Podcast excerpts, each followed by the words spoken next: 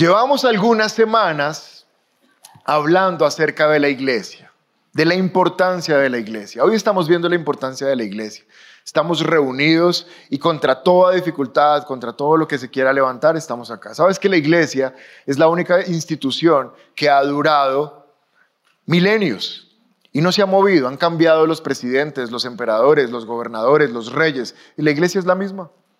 Nadie la ha podido mover. Se han levantado contra la iglesia, han hablado mal de nosotros. Hoy hablan mal de nosotros, van a salir en redes, van a decir que somos retrógrados, obsoletos, arcaicos, aleluyos, panderetos, van a decir de todo. ¿Y sabes qué? En 100 años todavía va a estar la iglesia. Y los youtubers que salieron a hablar mal de nosotros ya estarán muertos. Porque la iglesia no la va a mover nadie. Y llevo semanas hablando de la iglesia porque no solo debemos amar la iglesia, sino cuidar la iglesia. La iglesia no es un edificio con un letrero ahí en la puerta, iglesia cristiana. No, la iglesia somos nosotros. Hace ocho días dijo la palabra que somos una familia de fe. Eso es la iglesia. Así que mira a tu vecino y dile, tú eres la iglesia. Y vimos la semana anterior que la iglesia se divide cuando permitimos que se multipliquen los malos pensamientos. Y el título de la semana anterior incluso era para no dividir multiplica y lo que teníamos que multiplicar era cosas buenas, pensamientos buenos al respecto de las demás personas. Pero esta semana quiero complementar lo que hablamos la semana pasada acerca de pensar bien. Y quiero ir con ustedes a Hebreos capítulo 10, versículo 24. Y si miras la pantalla, si alcanzas a leer lo que ahí dice, quiero que me digas cuál es la primera palabra que aparece en el versículo 24. Vamos, dime un poco más fuerte, ¿cuál es esa palabra? Pensemos, y dice pensemos porque nos beneficia y necesitamos aprender a pensar diferente. Nosotros ya venimos pensando de una manera. Hace ocho días aprendimos ocho maneras diferentes de pensar para poder mantener las relaciones unidas. Pero hoy nuevamente el autor de Hebreos empieza diciendo, pensemos. Pensemos en maneras de motivarnos unos a otros a realizar actos de amor y buenas acciones. Y el versículo 25 dice, y no dejemos de congregarnos como lo hacen algunos, sino animémonos unos a otros, sobre todo ahora que el día de su regreso se acerca. No se sabe quién es el autor de Hebreos. Todos sospechan que es Pablo, pero nadie se atreve a asegurarlo, aunque toda la manera como él escribe y el mensaje que da muestra que es Pablo. Y Pablo, o el autor de Hebreos, si es que él no fuera, hace casi dos mil años está diciendo que desde esa época ya la gente se desanimaba en cuanto a congregarse. Por eso estos dos versículos dicen, pensemos en maneras que nos mantengan animados y motivados a seguirnos congregando. Porque una de las grandes tentaciones que tiene todo cristiano es no congregarse más es que empieza a sacar la iglesia desde de la agenda tan lejos, tan tarde, tan lleno, no hay sillas, aquí las sillas no sobran. Que qué calor, que no sé qué. Mira, hay muchísimos argumentos para dejar de congregarnos. Y esto no es hoy, esto está desde hace casi dos mil años. Ya tenían que escribir. Pensemos, pensemos estrategias para que la gente no se desanime y no se deje de congregar. ¿Por qué? Porque es una tentación dejarse de congregar. Y te voy a decir la revelación, porque el Espíritu Santo me reveló por qué es una tentación dejarse de congregar. Porque el mismísimo diablo y todas las tinieblas han diseñado que el domingo sea el día más chévere para hacer cosas. Yo no sé por qué el domingo a uno le salen todos los planes espectaculares. Y uno dice, ah, ¿y la iglesia? ¿Qué hago? Hace unos años, cuando llegó Max a mi vida, Max es mi perro. Hace como unos seis, no sé, cuatro años más o menos. Yo nunca sé los años, entonces pastora siempre me dice, dijiste mal los años. Bueno, más o menos entre cuatro y diez años. y me gustaba mucho jugar con el frisbee, disco. Y él era muy bueno. Entonces dije, yo no sé cómo se hace esto. Contraté un entrenador para la raza y para, para hacer eso. Y entonces él lo entrenó dos fines de semana. Y al segundo fin de semana me dijo, mire, su perro en dos semanas aprendió lo que otros perros aprenden en meses. Yo veo en su perro un campeón. Y yo. Entonces él me dijo, mira, Yo entreno, yo tengo una escuela de, perros, pero yo mismo compito con ellos. Yo no compito en Colombia, yo compito casi que en Sudamérica y yo veo en él un campeón, yo veo en él el próximo campeón de disco colombiano y suramericano y yo, cuéntame más.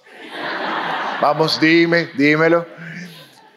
Me dijo, empecemos a entrenarlo, nos vemos, yo le enseño cómo se entrena y vamos, y yo listo, ¿cómo es? Me dijo, todos los domingos. Entonces ese día llegué a la casa y hablé con Pastora y le dije, ¿será que tú puedes predicar los domingos?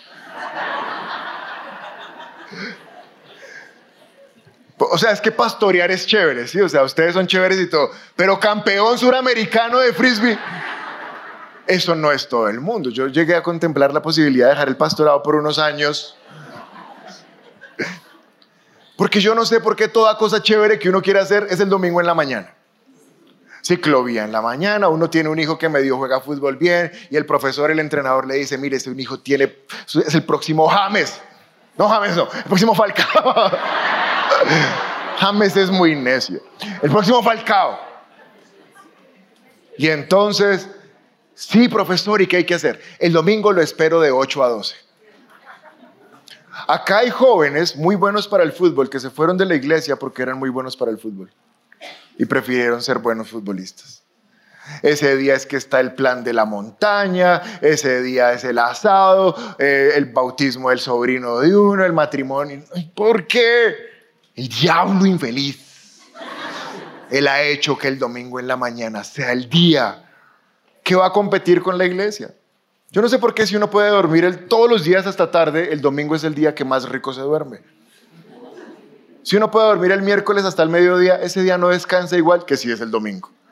Y pasa algo, y es que si tú no viniste un domingo y dices, ay, igual está en YouTube, un saludo para los que están en YouTube, igual está en YouTube, y ese día sí, no, no alcancé, pero ponga ahí el celular y no sé qué, te conectas. Si el otro domingo no haces algo, ya en tu mente dice, ¿para qué verlo en vivo si eso queda ahí colgado en internet? Mañana lo miro.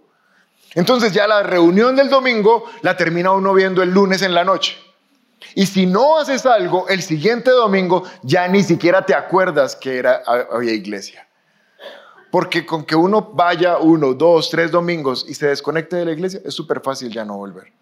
Se le aparece a uno de todo.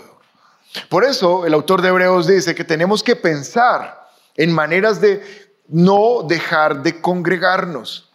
El capítulo 10 tiene muchos, muchos consejos y algunos de ellos les vamos a hablar esta mañana.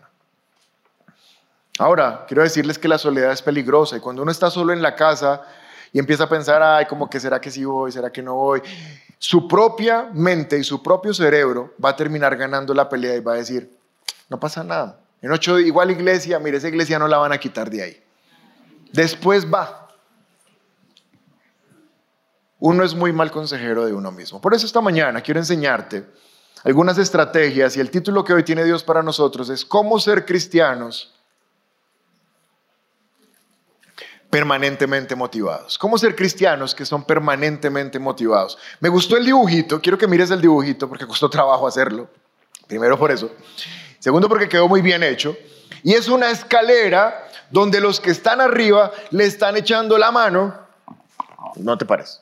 Tú estás muy desanimado, no quieres venir a la iglesia. Hazme fuerza para allá. Le están echando la mano a los que sí están animados, pero terminan ganando los que están animados. Gracias por dejarte ganar. Casi me ganas, pero no. Y así funciona la iglesia. Siempre hay unos que están arriba, alando a los que están abajo, a los que, se, a los que están abajo, a los que se emperezaron, a los que se desanimaron, a los que están tristes, a los que están ocupados. Siempre va a haber alguien que te llama y te dice, hace rato no lo veo. Nos vemos mañana. Para eso es la iglesia. Para mantenernos permanentemente motivados. Estaba estudiando porque no solamente, cuando preparo una prédica, no solamente preparo la palabra en la Biblia, sino que miro qué cosas me pueden servir. Y en estos temas siempre estudio algunos coach, entrenadores, eh, sí, creo que se llaman entrenadores o coach. Y encontré una muy buena, no es colombiana, y ella dio tres estrategias que se las, me las compartió, no se las pirateé, sino me las compartió para esta mañana. Y ella estaba hablando acerca de cómo mantener personas permanentemente motivadas, específicamente en una empresa, pero es que funciona muy similar. dio estas tres. Mira, número uno, para que las personas estén permanentemente motivadas, tienen que eliminar lo que les produce insatisfacción, lo que les, les quita el disfrute de lo que están haciendo, lo tienen que eliminar. Número dos, ella dijo que hay que mantener el aprendizaje, porque todo el que se mantiene aprendiendo algo siempre está motivado. O sea, cuando tú dices, uy, esto no lo sé, lo voy a estudiar, me parece chévere, lo quiero lograr, vuelves y te conectas, vuelves y te animas. Y la estrategia número tres que esta mujer nos dio o nos enseñó es asumir nuevas responsabilidades. Es que hay algo que tú no estás haciendo, pero cuando lo empiezas a hacer, vuelve y te motiva. Y esas tres también nos sirven a, través de la palabra están. Hebreos capítulo 10, versículo 26. ¿Cuántos de ustedes comprenden que después de Hebreos 10:25 está Hebreos 10:26? Perfecto. No, no, tiene muchos, mucha seriedad lo que voy a decir. Y es porque el 25 dice, no dejemos de congregarnos. El 25 dice, animémonos unos a otros. De hecho, pone el 25 para que lo podamos ver, por favor. Mira, el 25 dice, y no dejemos de congregarnos, sino animémonos unos a otros, sobre todo ahora que el, el día del regreso se acerca. O sea que el 25 está hablando de dos cosas. Número uno, no dejar de congregarnos. Número dos, mantenernos animados. Y ahora hace su aparición espectacular el versículo 26. Que si está después del 25 es porque el 26 tiene que ver con el 25. ¿Está claro? Ah, vieron que no era tan... Tenía un propósito. Hebreos 10:26 dice, queridos amigos, Mira a tu vecino y dile, querido amigo, querida amiga, esto es para ti.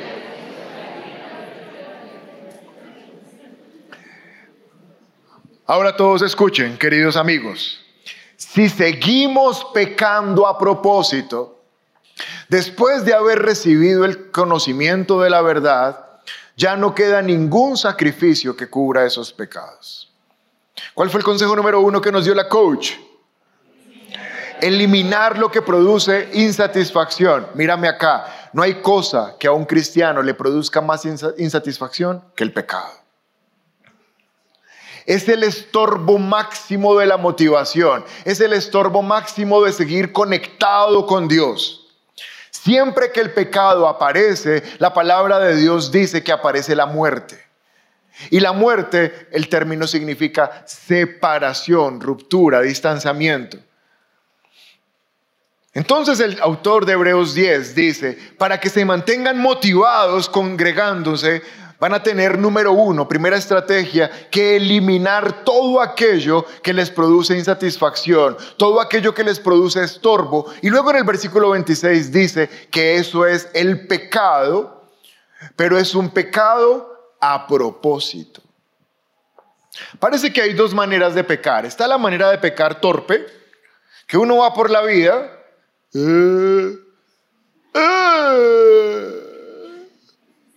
y se tropieza con un pecado y lo comete torpemente, pero parece que hay otra manera de pecar que no es torpe, sino que por el contrario es muy planeada y la palabra lo llama a propósito. Es decir, que es gente que agenda ese pecado. Es gente que dice, uy, ya casi es viernes, es que... Estoy que quiero que sea viernes a las 10 de la noche. No sé qué será así, pero algo, algo va a ser. Algo está planeando. Algo tiene agendado.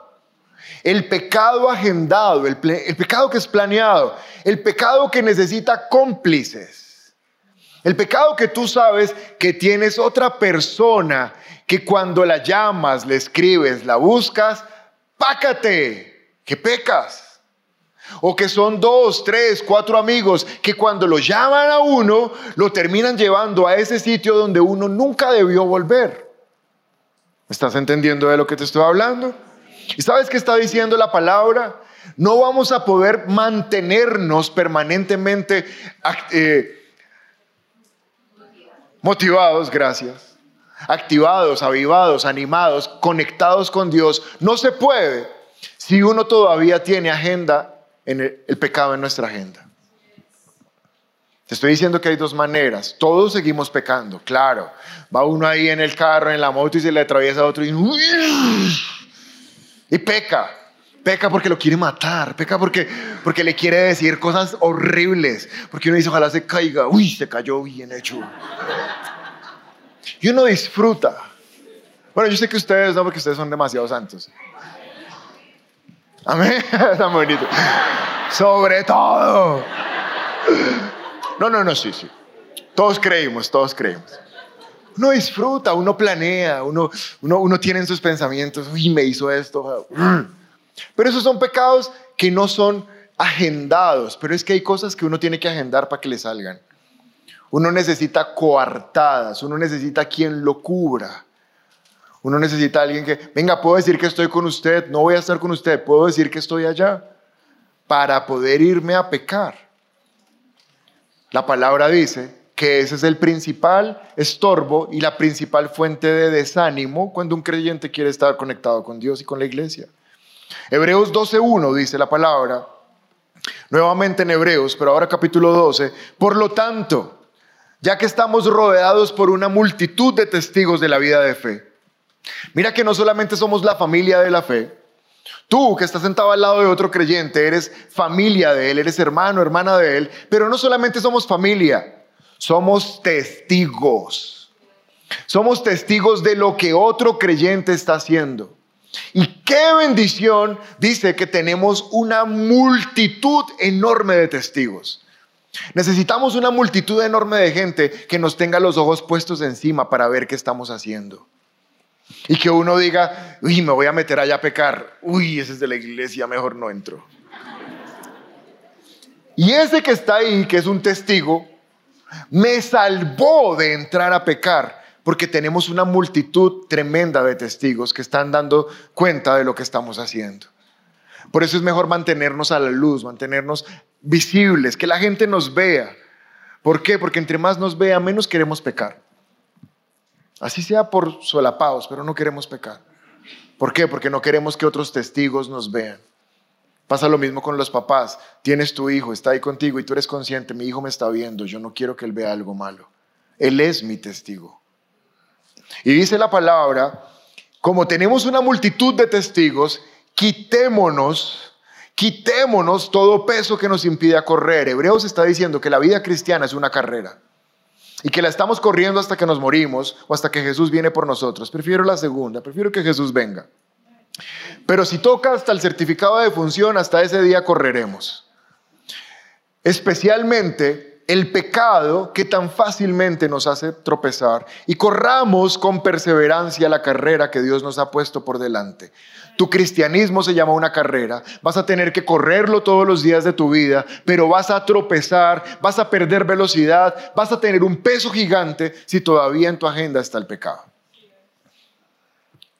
Estrategia número uno para poder llegar hasta el final motivados. Elimina lo que te produce insatisfacción y la palabra lo llama pecado. Pero el segundo consejo que esta coach dio, ¿cuál era? Mantener el Mantener el aprendizaje, yo también lo llamé atacar el estancamiento. Es mantenernos aprendiendo la palabra de Dios. Segunda de Timoteo 2.15 dice, esfuérzate por presentarte a Dios aprobado, como un obrero que no tiene de qué avergonzarse y que interpreta rectamente la palabra de verdad. En la ilustración anterior, la palabra nos llama corredores de una carrera. Ahora Pablo dice que los cristianos, ¿algún cristiano en este lugar? ¿Cuántas ovejas del Señor hay aquí? Pero no, Pablo no nos está llamando ovejas. O sea, eso es bonito, pero no. Eso es para el miércoles. Miércoles 8 de la noche estamos estudiando Salmo 23. Propaganda, se cierra. Pero Pablo hoy no dice que somos ovejas. ¿Sabes cómo nos llama? Obreros. Obreros. ¿Y un obrero por qué se caracteriza? Porque trabaja duro.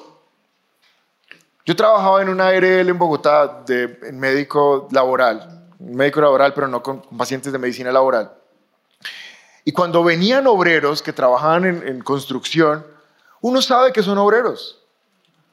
Sin preguntarle, porque tú le dices, déjame ver la mano, y él deposita esa cosa encima de uno. Esa mano es pesada. Eso no es una mano, eso es como un mazo. ¿Sí? Y uno le mira acá, tiene callo sobre el callo. No les duele. Solamente para saber si son obreros, tú tienes que mirar sus manos. Para saber si eres un obrero de Cristo, solo tienes que mirar tus manos. Si no tienes callo es porque no estás trabajando lo suficiente para el Señor. Pero la palabra dice que nos llama obreros y después dice que debemos ser obreros aprobados, que interpretamos rectamente la palabra de verdad. La segunda manera de mantenernos motivados en Dios es que cada día aprendemos un poquito de la palabra, cada día manejamos un poco mejor la palabra porque conocemos perfectamente al Dios que escribió la palabra. Si no estudiamos la palabra, fácilmente nos vamos a desanimar. Quiero leerles el siguiente versículo a nombre de Jerónimo Herrera, mi hijo. Primera de Pedro 2.2. Este versículo va dedicado a él ahí, me está viendo. Dice, deseen con ansias la leche espiritual pura como niños recién nacidos. Así por medio de ella crecerán en su salvación. ¿Por qué va dedicado este versículo a Jerónimo? Porque ayer pasó algo muy curioso, yo no había visto, y me lo mostró mi esposa, ella lo estaba eh, amamantando, pero ya, ya no le estaba dando más, ahora estaba ahí, lo tenía así en el pecho para sacarle los gasecitos. y apenas lo sacaba, él echaba la cabeza para un lado y empezaba a hacerle así. Y ella me decía, ¿has visto un pájaro carpintero? Este es un pájaro carpintero. No importaba si tenía la ropa puesta, no importaba, volteaba la cabeza y ya sabía de dónde estaba la fuente de su felicidad. ¿Por qué? ¿Quién se lo enseñó? ¿Quién le dijo, mira, 15 grados a la derecha, volteas con una inclinación y tantos newtons de fuerza vas a poder succionar? ¿Quién le enseñó a él eso? Nadie, solamente porque él tiene un instinto que se llama recién nacido, desea con desesperación la leche. Y, cuando lo pones... Y si se lo sacas un momento, coge esta mano y se la mete toda. Porque Primera de Pedro 2.2 es verdad. Los recién nacidos la desean con ansias. ¿Sabes qué dice la palabra? Que tú y yo de la misma manera debemos anhelar la palabra de Dios. Ahí predica el domingo. Toca de pie. Con calor. Hay otra reunión a las 8 de la mañana. 8 de la mañana. Voy a apelar a sus inconscientes. 8 de la mañana. Que no, pastor, usted acaba de decir que el domingo es el día que uno mejor duerme. Yo sé. Yo sé.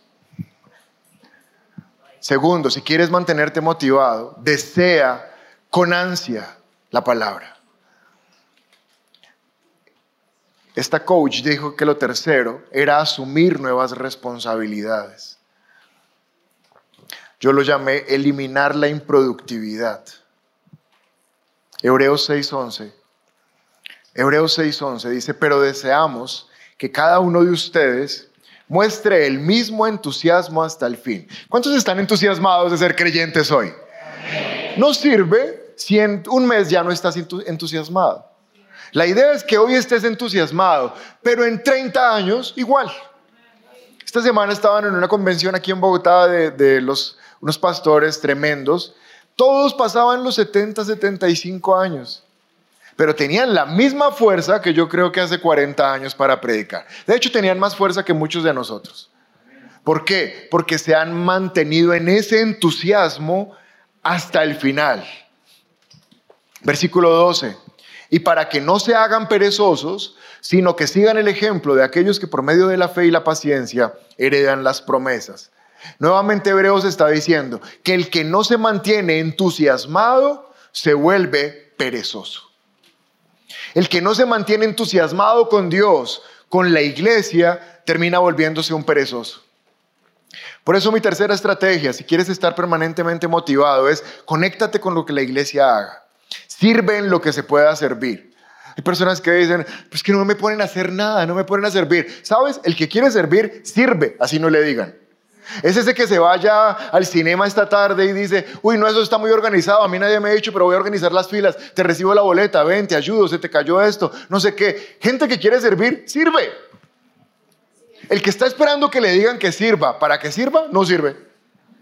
Porque cuando se le diga, haga esto, ay pastor, preciso, no puedo. Mira, cuando pueda servir, sirve. No solamente en la iglesia, afuera, en el barrio, en la casa, tus papás, lava la losa, sirve. Porque es que el servicio es un estilo de vida. Y entre tú más sirvas las personas, más motivado estás en Dios.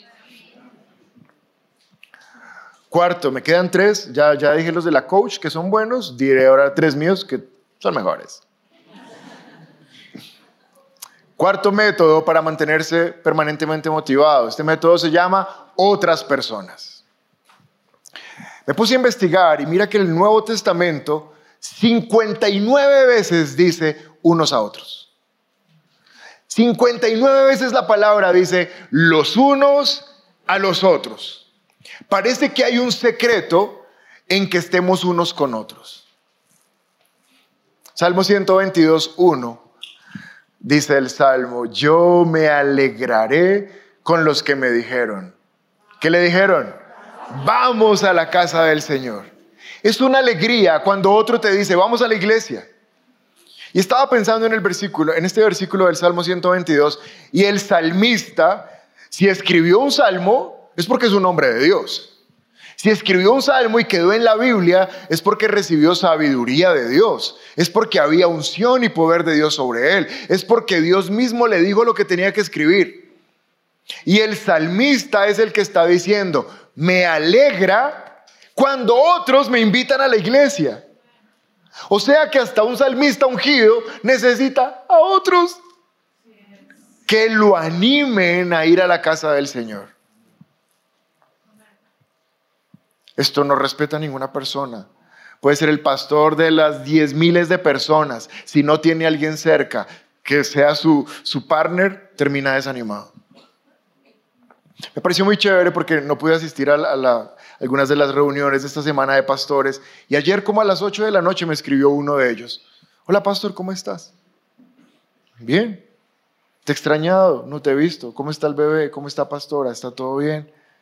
yo, oye, todo está bien, pero chévere que me escribas. Chévere que estés pensando en nosotros. Chévere tener a alguien que te extraña. Pero si nadie te extraña es porque no haces parte de nada. Vas a estar permanentemente motivado cuando tengas relación con otros que son tus amigos, que son tus compañeros, que se alegran mutuamente en ir a la casa del Señor. Por eso vamos a hacer esa reunión de parejas y vamos a ir a pasarla bueno, para ir a animarnos todos. Por eso fuimos a cine ayer a ver una película que hoy también va a estar buena, pero la ayer fue mejor. Y nos vamos a ver allá todos y la iglesia va a estar junta y qué chévere vernos, porque eso nos anima. La cuarta manera es la gente, otras personas. En todos estos años de pastorear, yo he conocido gente que me dice, pastor, pero es que en mi casa somos cuatro, somos seis. Ya con nosotros tenemos.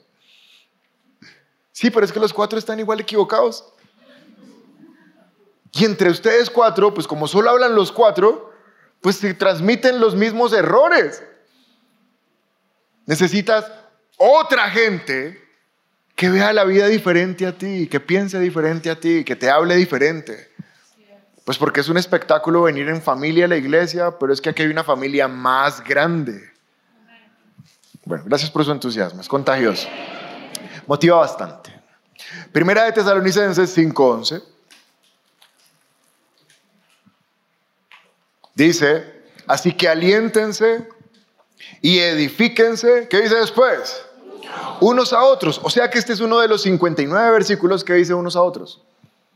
Tal como ya lo hacen. Miren que son dos cosas. No solamente nos animamos, nos alentamos, nos motivamos, sino que nos edificamos. Hasta ahora noté que la palabra edificio viene de edificar.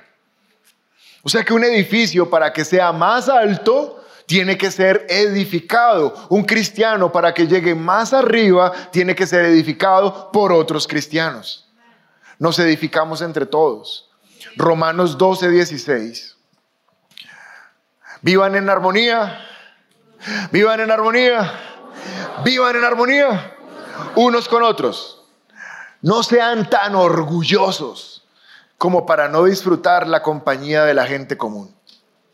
O sea que en la, en la iglesia hay gente todavía que dice, ¿usted no sabe quién soy yo? Ahí dice este versículo. Que no se mezclan, no se relacionan, no se revuelven, no se contaminan del olor de las otras ovejas. Uy, no, esa oveja huele muy fea, miren. Ahí toda, esa lana toda sucia. Y después dice Pablo, y no piensen que lo saben todo. Nos necesitamos unos a otros, entre otras cosas, para que dejes de creerte la última Coca-Cola del desierto. Para que dejes de creer que lo sabes todo. No, tú no lo sabes todo. Otro sabe más de lo que tú sabes. Y ese momento, cuando otro sabe más que uno, es espectacular. O sea, uno lo disfruta, como que uno, yo sé, y otro dice, no, tú no sabes, yo sí sé. ¿Sabes qué afecta eso? El orgullo. Nos necesitamos mutuamente para que se nos baje un poco el orgullo. Quinta estrategia, me quedan dos, son, muy cortitas. Quinta, la quinta estrategia para estar permanentemente motivado se llama dar. Alguien diga fuerte, dar. Alguien en la reunión anterior dijo, no, a mí en cambio esa no me motiva, me desmotiva. No, pero es que dar motiva. Estábamos en la reunión de pastores esta semana, mi pastor le dijo a otro pastor, vas a orar por Colombia tú, empieza a orar. Y él empezó a orar y yo empecé a escuchar con atención cómo oraba, para ver si oraba mejor que yo. No, mentiras. Pues para escuchar y ponerme en acuerdo de lo que estaba diciendo. Y en un momento dijo una frase que yo dije, esto es demasiado pro.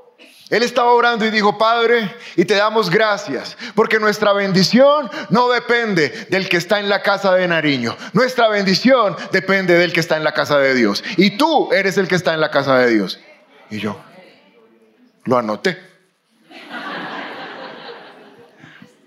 Para más adelante decir, tengo una prédica muy buena que el Señor me reveló el título, mi bendición no es de la casa de Nariño, mi bendición es la casa de... Nuestra bendición no depende del presidente, depende del rey de reyes, que es Dios. Y cuando Él dijo eso, para mí fue una revelación. Porque te, quiero ser sincero, cuando empezó todo este, este nuevo tiempo de gobierno, muchos de mis compañeros estaban muy a la expectativa y tan pronto inició, muchos de ellos empezaron a vender todo lo que tenían, a sacar sus dineros y a ponerlos en otro sitio. Y por más de que uno sea espiritual, pastor y todo, si escuchas eso frecuentemente, te empieza a, meter en tu cabeza. ¿Estás, me, ¿Comprendes lo que quiero decir? Entonces yo le pregunté a uno de ellos, venga, ¿y cómo se hace para abrir una cuenta en otro lugar? ¿Cómo se hace para hacer lo que ustedes están haciendo? Y él me dijo, si quiere le doy el contacto de nuestro asesor, él tiene em, fiducias, tiene no sé qué, se lleva el dinero, se lo vuelven dólares, se lo vuelven euros. Y cuando me dijo que tocaba pagar, yo, ay no, qué flojera. Más me gasto pagándole al tal asesor. Pero en mi mente se quedó dando vueltas, dando vueltas, dando vueltas. Hasta que un día el Espíritu Santo me dijo, el mejor lugar en el extranjero donde puedes poner tu dinero es en el cielo.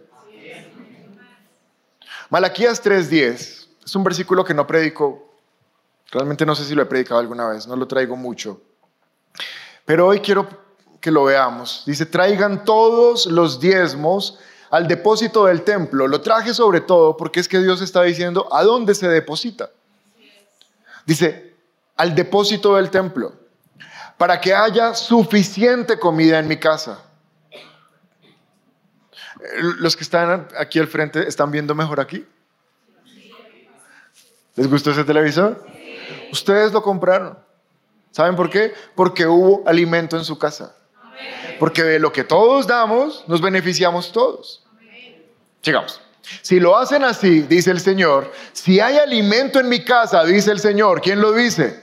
Les abriré las ventanas de los cielos y derramaré una bendición tan grande. Alguien diga fuerte, tan grande. Si alguien quiere esta bendición, diga tan grande que no tendrán espacio para guardarla.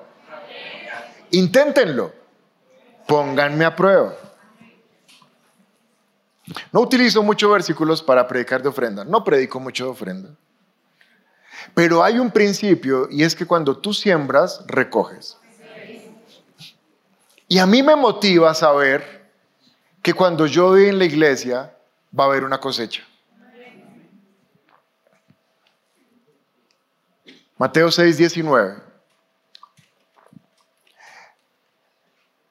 No almacenes tesoros en la tierra donde la polilla se la come, el óxido destruye y los ladrones entran y roban. Este versículo me gusta mucho porque me muestra el resultado final de cualquier cosa que haya en la tierra. Cualquier cosa que te esforzaste en comprar, que sacaste un préstamo para pagar, que ahorraste, cualquier cosa en la tierra solo tiene tres destinos. Uno, la polilla se lo come. Dos, el óxido lo daña. Tres, el ladrón se lo roba. No hay más. No hay nada eternamente funcional, no hay nada eternamente actualizado, nada. ¿A cuántos aquí se les ha comido polilla algo de la ropa? Nadie. A mí sí. Pastor, polilla, gas. A ver, ¿a cuántos de aquí se les ha oxidado algo? Ah, sí, sí. Ah, la caja fuerte, pastor, se me oxidó. Sí, con polilla nada, pero... Versículo 20. Leemos juntos. Un, dos, tres. Almacena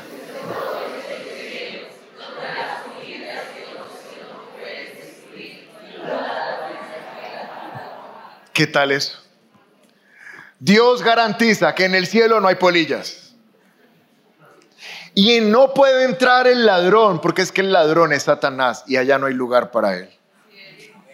¿Sabes qué, qué, me enseñó Dios hace tiempo? Todo lo que tú das para Él quedó consignado en el cielo. Aún Salmos dice que el Señor haga memoria de tus ofrendas. O sea que el Señor se acuerda de lo que uno dio. Pero me motiva mucho el dar, porque yo sé que siempre que doy, recibo. Es una promesa. Dad y se os dará. Si estás buscando dónde invertir, puedes invertir en la casa de Dios. Es un buen lugar. Y número 6, con este terminamos. Hebreos 10:35 dice, por lo tanto, no desechen la firme confianza que tienen en el Señor tengan presente la gran recompensa que les traerá. La sexta manera de mantenernos permanentemente motivados es recordar que Dios va a dar recompensa. Dios nos va a recompensar. Déjame terminar con este versículo, Apocalipsis 22, 12. Dice su palabra, miren, yo vengo pronto. ¿Quién viene pronto? Jesús viene pronto. Pero no viene solo. Qué bendición. Traigo la recompensa conmigo para pagarle, es un pago, nos debe. Jesús está en deuda con nosotros, viene a pagar, para pagarnos a cada uno según lo que haya hecho.